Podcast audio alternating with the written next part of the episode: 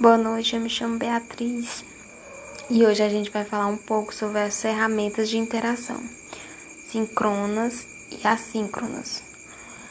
As ferramentas síncronas são as ferramentas online que permitem a interação em tempo real e instantâneo, como as webs conferências, as audioconferências e os chats.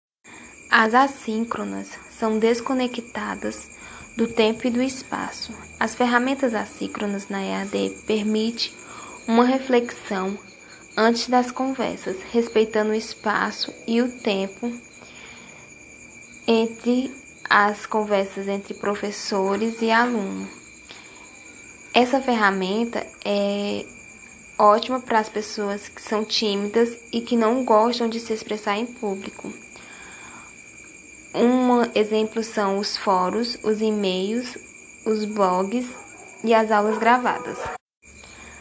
Nas aulas de AD, tendem a usar as duas ferramentas em momentos distintos da sua relação com o conteúdo de professores e alunos para que haja um ensino mais eficaz e essencial.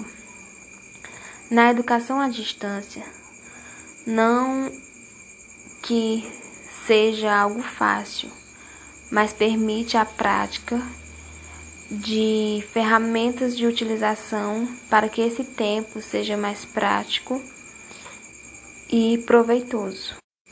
A utilização do tempo, tanto pela instituição de ensino, como pelos tutores ou pelos alunos, devem se dedicar a obter o sucesso nessa caminhada de conquista pela aprendizagem. É uma forma de acertar em cheio na aprendizagem e oferecer matérias de qualidade.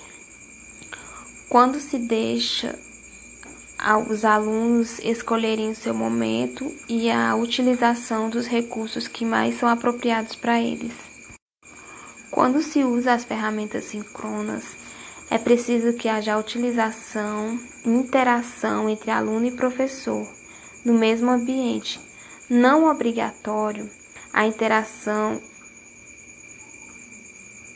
entre si, mas muitas vezes o professor vai pedir a colaboração dos alunos. E no decorrer das aulas é muito importante que haja essa interação. No caso de dúvidas que aconteçam, os alunos falarem ao professor para que possa resolver em tempo real.